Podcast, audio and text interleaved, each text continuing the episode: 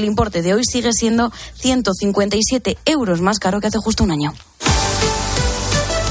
Y lo que está en marcha también hasta ahora es ya la penúltima etapa del Tour de Francia, Bruno Casar. 40 kilómetros de contrarreloj con meta en Rocamadour. Ya tenemos las primeras referencias en meta. La mejor la ha marcado hasta el momento Jan Van Rensburg del Loto, 53 minutos 54 segundos. Jonas Vinegor, que saldrá sobre las 5 de la tarde, defiende 3 minutos y 26 segundos de ventaja sobre Pogachar. Por lo tanto, tiene el Tour prácticamente en su mano. En Fórmula 1 acaban de concluir los últimos libres del Gran Premio de Francia. El más rápido ha sido Max Verstappen, segundo Carlos Sainz, tercero Leclerc, Alonso ha terminado séptimo. La calificación será a las cuatro. Recuerdo que Carlos Sainz saldrá último mañana por sanción tras cambiar el motor. Y también tenemos tenis en directo, semifinales del ATP de Suiza. Casper Ruth, Albert Ramos, estamos en el primer set. Va ganando 4-1 el noruego al español. Sobre las 5 será el turno para Carlos Alcaraz ante el eslovaco Molkan, también semifinales, pero del ATP de Hamburgo. Y Sara Sorribe sobre las 10 de la noche buscará la final del Huita de Palermo ante la rumana Begu.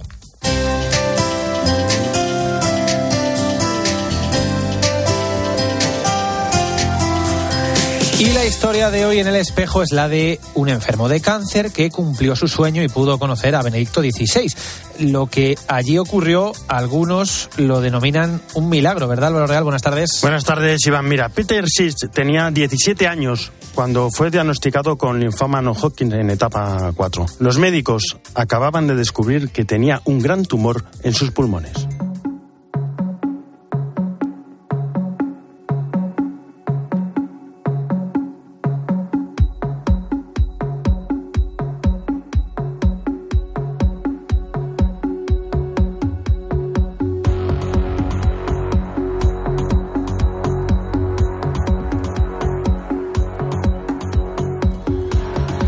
Imaginar la situación. Bueno, quizá no.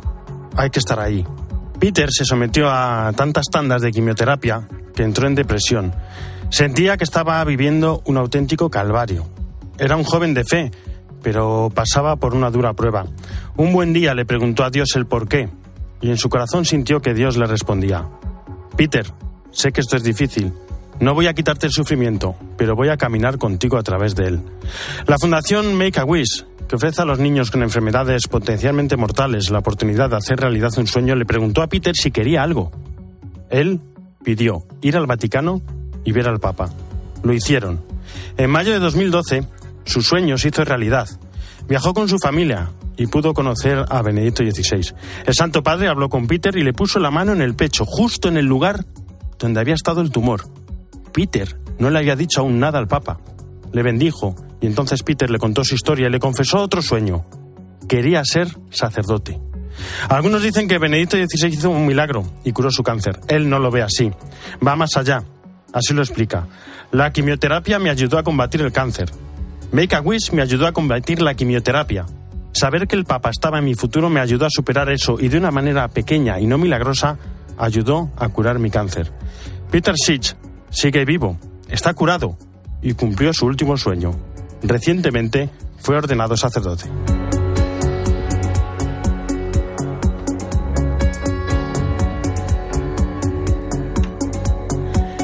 Jesús Luis Aquistán, ¿cómo estás? Buenas tardes. ¿Qué tal, Álvaro? Buenas Evangelio de mañana. Pues mira, domingo 17 del tiempo ordinario, donde los apóstoles y los discípulos, con ese corazón de un niño que quiere aprender, puesto que nos hablas de orar, enséñanos a orar y el Señor les enseña el Padre Nuestro.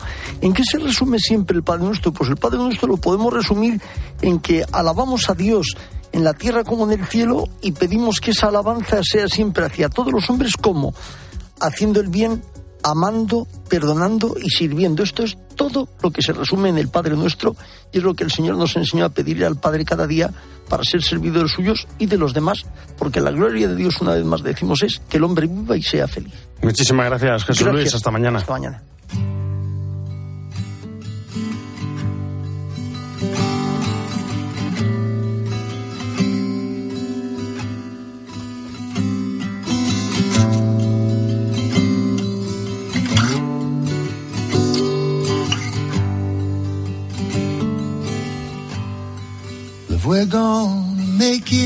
El mundo rural ha sido abandonado. El mundo rural se quema. El mundo rural llora. Cristina Sánchez, ¿cómo estás? Muy buenas tardes. ¿Qué tal Álvaro? ¿Cómo estás? Pues los jóvenes cristianos y los cristianos adultos del mundo rural han denunciado estos días que estos incendios que nos asolan son consecuencia del abandono de los pueblos. Hay que cuidarlos, hay que cuidar sus ritmos vitales, hay que hacer atractiva la vida en un medio que es esencial han señalado desde el movimiento rural cristiano y el movimiento de jóvenes rurales cristianos. El mundo rural ha sido abandonado, vaciado durante décadas y el fuego atroz ahora no se apaga solo en verano, se apaga durante todo el año con políticas adecuadas de desarrollo y de gestión positiva del, territorio, como han afirmado recientemente en un comunicado ambos movimientos vinculados a Acción Católica ante la oleada de incendios que nos está arrasando desde hace semanas. Para ambas realidades de Iglesia, uno de los propulsores de este fuego es este abandono, este arrinconamiento, porque en unos pueblos con una población menguante se están dejando tiradas, abandonadas las tierras que dejan de cultivarse y de gestionarse adecuadamente. Dice Celia Garnero, la presidenta del Movimiento de Jóvenes Rurales Cristianos, que para evitar que se abandone el campo es necesario invertir en sanidad, en educación, tiene que estar cubierto, al igual que las comunicaciones por carretera y el acceso a Internet. Pero no se estaba ya invirtiendo, ¿no se está ayudando de alguna manera a la llamada España vaciada? Bueno, pues pese a que el fenómeno de la España vaciada es uno de los grandes temas abordados por las autoridades nacionales y también europeas, pues las políticas agrarias y ambientales que se impulsan desde Europa se hacen desde despachos, en lugares no vinculados con este territorio, algo que no tiene lógica y a veces pues se proponen cosas que no son planteables, eh, dicen desde ambas entidades eclesiales. Por eso este tipo de decisiones de calado se tienen que hacer contando con las personas sobre el terreno, incluidos los jóvenes. La presidenta de los jóvenes rurales desde su vida en un pequeño pueblo de Zamora propone una alternativa de economía circular y basada en el bien común y hay experiencias que demuestran que es posible esta economía distinta en el medio rural. Vamos a escuchar a varios, a una de los miembros del Movimiento Rural Cristiano de Toledo hablar sobre estos valores del pueblo. Esa es la importancia que tiene en el movimiento el reflexionar y el ver cuál es nuestra situación. Y en esa reflexión, pues es cuando encuentras la cantidad de valores que tenemos en los pueblos que por ser cotidianos y continuos no le damos valor. La cercanía del pueblo, la cercanía de la vecina, el yo saber si esa mi vecina, que es una persona mayor, puede salir o no. El comercio que se ha preocupado de que le llegue el pan o que le llegue un aviso de, de una lavadora averiada o el que todas esas cosas, eso en una ciudad no se da. Bueno, el mundo rural, Álvaro, y tú lo sabes bien, es muy atractivo por estas relaciones personales, por el tú a tú, por eh, el encuentro con el entorno. Solo hace falta desarrollar negocios e infraestructuras compatibles con la vida en los pueblos. Nos escuchamos la semana que viene. Hasta la semana que viene. Muchas gracias, Cristina. Nos vamos a Roma a las 2 y 13, una hora menos en Canarias. Seba Fernández, ¿cómo estás? Buenas tardes. Muy buenas tardes, Álvaro. Bueno, el 4 de junio ya contábamos el nombramiento del cardenal Antonio Augusto dos Santos Marto como enviado especial a la peregrinación especial de jóvenes en Santiago. Hoy conocíamos la carta que le ha enviado el Papa y el nombramiento de dos sacerdotes españoles que le acompañan.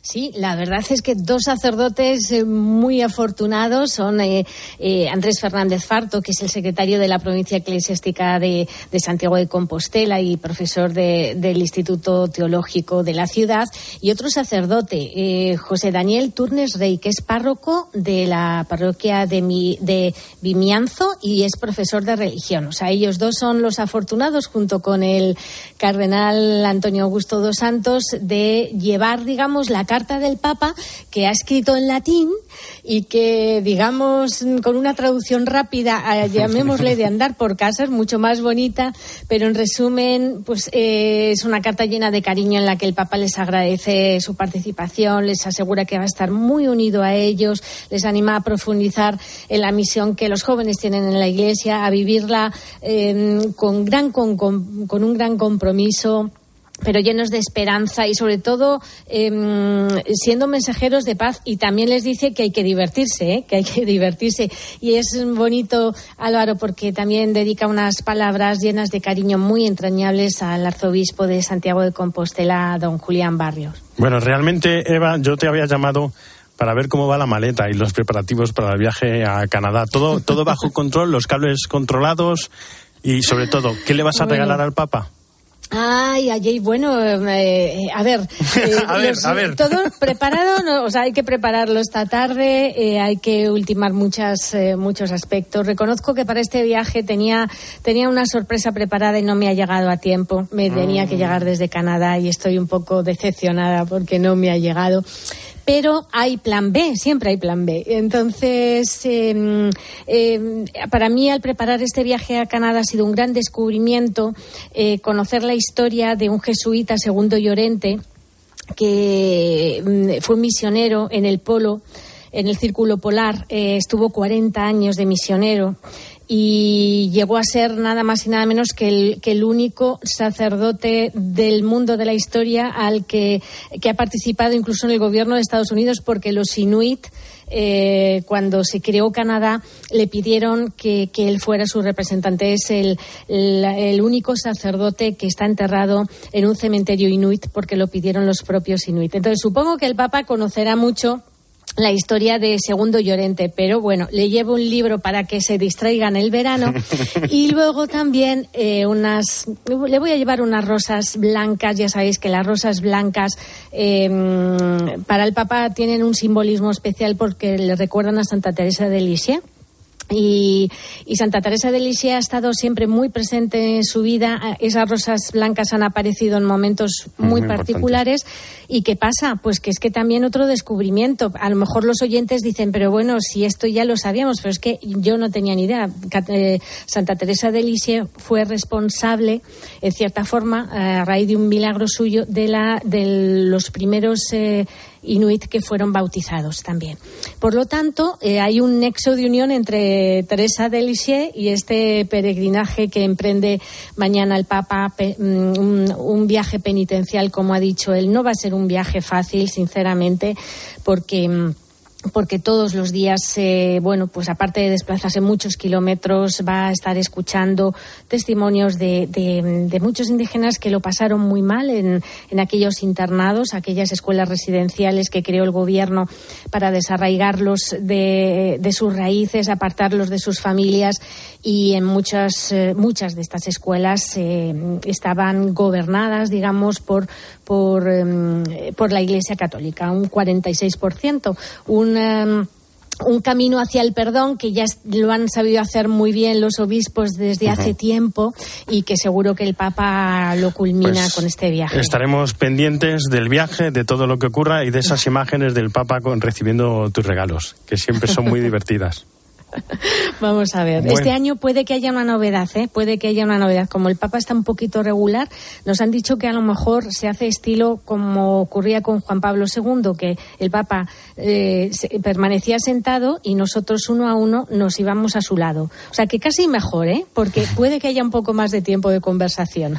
Pues estaremos pendientes. Eva Fernández, buen viaje. Un abrazo. Un abrazo, gracias. Y don Ricardo Blaque se despidió hoy de la que ha sido su diócesis durante 12 años con la misa que ha sido celebrada este sábado en la Catedral de Valladolid se dio por concluida su etapa ministerial a la espera de la toma de posesión de don Luis Argüello el próximo sábado como nuevo arzobispo de Valladolid. Durante la homilía quiso agradecer a todos aquellos que hicieron posible su trabajo durante estos 12 años. Doy gracias a Dios porque en su providencia me llamó para ejercitar el ministerio episcopal durante 12 años en Valladolid. Con vosotros, queridos hermanos, y para vosotros. He deseado cumplir la misión que se me encomendó con cercanía, dedicación y laboriosidad. Al mirar hacia atrás, reconozco que soy deudor de tantas personas. En mediodía, El espejo. Álvaro Real. Cope, estar informado. Dicen que los jóvenes de hoy en día tenemos de todo. Pero tenemos todo. Que nada nos sacia. Y es cierto, pero queremos más. Lo queremos todo. Tenemos mucha sed. Sed de verdad y camino. Sed de conocer a Jesús y ser sus testigos. ¿Y tú tienes sed? Peregrinación Europea de Jóvenes. Del 3 al 7 de agosto. PEC22.es. Este año es un año de recuperación de muchas cosas, como lo fue en alguna medida el anterior, como apuntó el mismo año 19. Todos pasando unas situaciones u otras, con mucha gente, eh, con muchas cuentas llevadas al límite. Vamos a, por lo menos, aprovechar alguna de las horas del verano para el descanso que tenemos merecido, para la liberación de espíritus que tenemos merecido. Ojalá sea un gran verano para todos. Este verano, Carlos Herrera vive las vacaciones contigo. Y recuerda, el 1 de septiembre sigue el mejor entretenimiento y la mejor información de 6 a 1 del mediodía en Herrera en Cope. ¿Te lo vas a perder? En mediodía, el espejo. Cope, estar informado.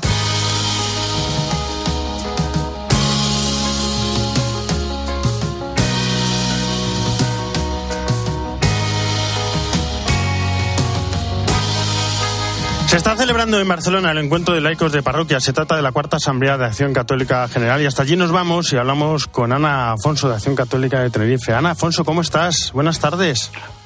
Hola, buenas tardes. Bueno, cuéntanos, Pues, ¿qué, tal, ¿qué tal va el encuentro? Pues una, una pasada, como dirían los jóvenes que, que están reunidos aquí con nosotros. Está siendo un, un encuentro muy impactante con, con gestos de familia, con ora- orando juntos. La verdad que estamos todos muy emocionados. Bueno, el, el lema es anunciar a Jesucristo con obras y con palabras. Ayer tuvo lugar dos conferencias en las que precisamente se habló de ello. ¿Qué os dijeron, Carlos Luna o, o, o Pachi Fano? Bueno, eh, a lo mejor suena raro, pero no nos han dicho nada nuevo que no hayamos escuchado. Yo creo que mm, me quedo sobre todo con el entusiasmo, la ilusión eh, que nos han transmitido, el que seamos conscientes de que necesitamos herramientas nuevas para poder eh, eh, realizar nuestra misión principal, que es la evangelización. Eh, no- ya no nos sirven las mismas herramientas, creo que se los hemos escuchado decir bastante al Papa. Es verdad, es verdad que las herramientas no, quizás no sirven las mismas, pero hay una herramienta que siempre es fundamental y que creo que sirve, que son los testimonios, ¿no? Y esta mañana tenía lugar esa ponencia, ¿no? De testigos en el mundo, que al final son testimonios. ¿Cómo, cómo, cómo fue? ¿Qué os contaron? Sí, mira, la parte de testigos en el mundo hoy ha sido maravillosa también. Nos hemos dividido en, en ocho, en ocho grupos, en ocho realidades en las que creemos fundamental que los cristianos estemos dando nuestro testimonio. Es parte de nuestra vida, como, como bien sabemos, y allí tenemos que también ser, eh, ser cristianos. No nos eh, ponemos el traje de cristiano los domingos para ir a misa y nos lo quitamos, no. Tenemos que, que ser testigos de, Jesús vivo en, todos nuestros ámbitos. Y, pues nada, hemos elegido a ver en qué ámbito nos llamaba más el Señor para escuchar a alguien que, nos contase eh, cómo lo está haciendo, cómo cree que lo debemos hacer y, ha sido muy bonito. Y también hemos tenido un taller específico de la presentación del proyecto de acción católica para nuestras parroquias, porque claro, creemos fundamental el estar unidos con, con Jesús, pero también la formación, porque si no, eh, nos, nos da vergüenza, como decían en, eh, algunas personas, ¿no? ¿no? Nos da vergüenza, no nos atrevemos, no sabemos qué, Sí, cómo explicar lo que sentimos. sí. También es necesario el diálogo intergeneracional, que es la mesa redonda de, de- de esta tarde, ¿no? Y además muy importante en la, esta vis- tarde. en la víspera, ¿no? De la jornada de abuelos y mayores. ¿Cómo se da, da el, el diálogo precisamente dentro de una parroquia, entre generaciones? Pues yo creo que se da de forma natural, como se da en la familia, ¿no? Yo creo que, que el- los niños eh, siempre eh, tienden a, a- a mirar a, a los otros que, le, que les van abriendo camino, que les hablan desde la, desde la Sí, hay, hay, hay cosas que uno se plantea que dice, yo no sé si son los padres los que llevan a los niños a misa, si son los niños los que llevan a los padres a misa, si los niños llevan a los abuelos, los abuelos a los niños. Al final Pues eh, to- todo se va mezclando. Sí, sí. Yo por lo menos en, mi parroquia también tengo esa experiencia de que muchas veces pues a lo mejor los padres no pueden traer a, lo- a los niños a, a la, a la catequesis o acercarse a la parroquia, a la parroquia y los traen los, los abuelos. Pero ves que a lo largo de, al- en el tránsito del curso, de repente pues ya aparecen todos. ¿Por qué será, no? Pues sí. Mil, puede, mil sí. laicos, ¿no? Son los que os reunís en este encuentro y esta experiencia luego va a las parroquias. ¿Qué esperáis luego en las parroquias? ¿Algún cambio?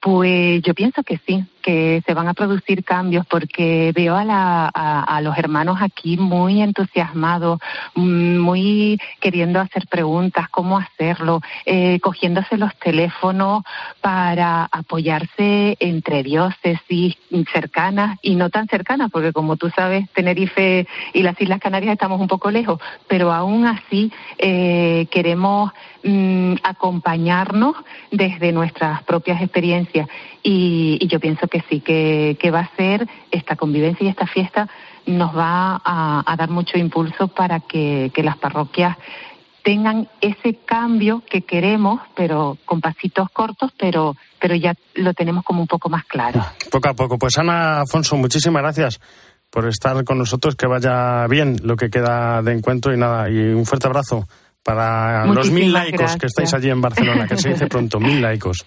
Un abrazo grande. Pues muchas gracias a ustedes por hacerse eco de, de lo que estamos aquí experimentando y viviendo y pedirle a todos los oyentes que oren por los frutos pues de este encuentro. Así lo haremos.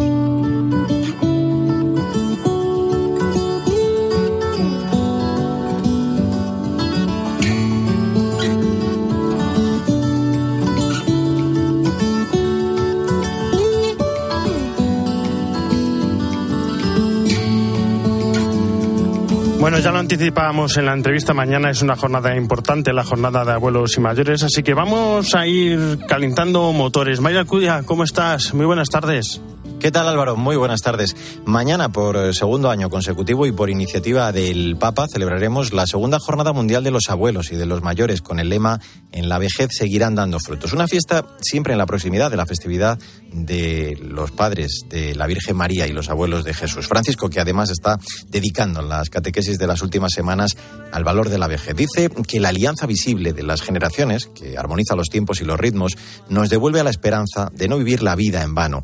Toda la sociedad debe apresurarse para cuidar de sus ancianos porque son un tesoro cada vez más numeroso y a menudo también más abandonado. Una cultura del descarte que envenena el mundo en el que vivimos.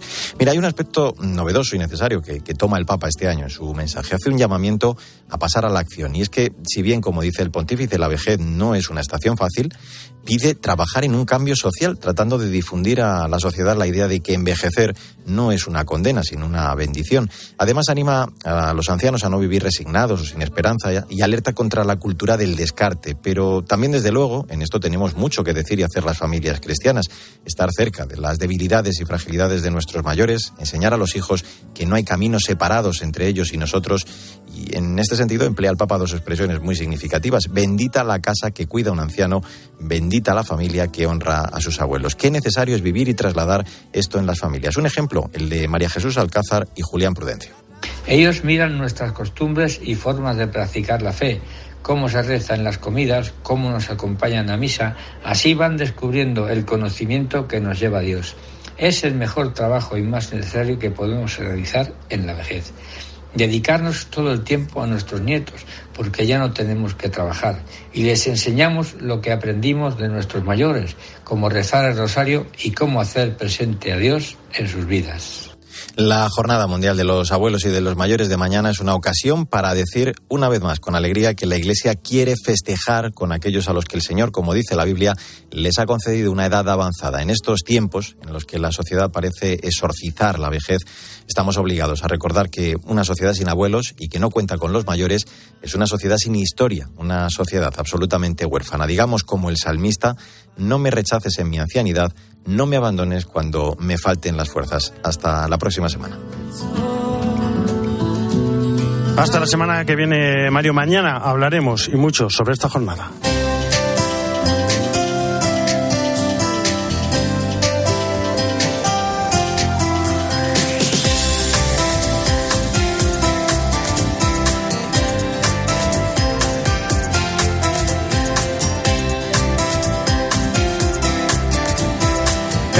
Producción Jesús Luis Saquistán, en el control técnico Fernando de la Fuente y en control central José María Orihuela. Ya saben que el espejo no termina, sino que gira y ahora nuestro reflejo se abre hacia Mediodía Cope con toda la información nacional e internacional que nos trae, como siempre, Iván Alonso. Iván, ¿cómo estás? Buenas tardes de nuevo. Buenas tardes de nuevo, Álvaro, en este sábado en el que hay mucho que contar. Por supuesto, seguimos muy pendientes de los diversos incendios que asolan buena parte de nuestro país. También ese comité federal del Partido Socialista que ha ratificado los nuevos cargos en el eh, PSOE y también esa ola de calor que mantiene este sábado en aviso a 32 provincias españolas con hasta 43 grados en alguna de ellas.